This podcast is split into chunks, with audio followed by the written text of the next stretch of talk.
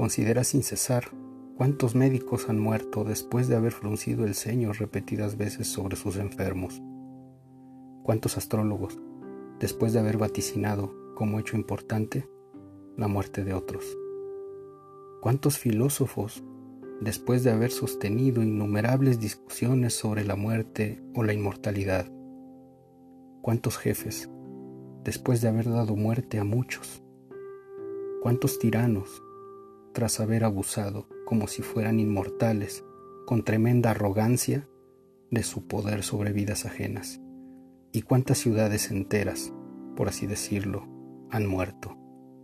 Hélice, Pompeya, Herculano y otras incontables. Remóntate también, uno tras otro, a todos cuantos has conocido. Este, después de haber tributado los honores fúnebres a aquel, fue sepultado seguidamente por otro, y así sucesivamente. Y todo en poco tiempo. En suma, examina siempre las cosas humanas como efímeras y carentes de valor. Ayer, una moquita. Mañana, momia o ceniza.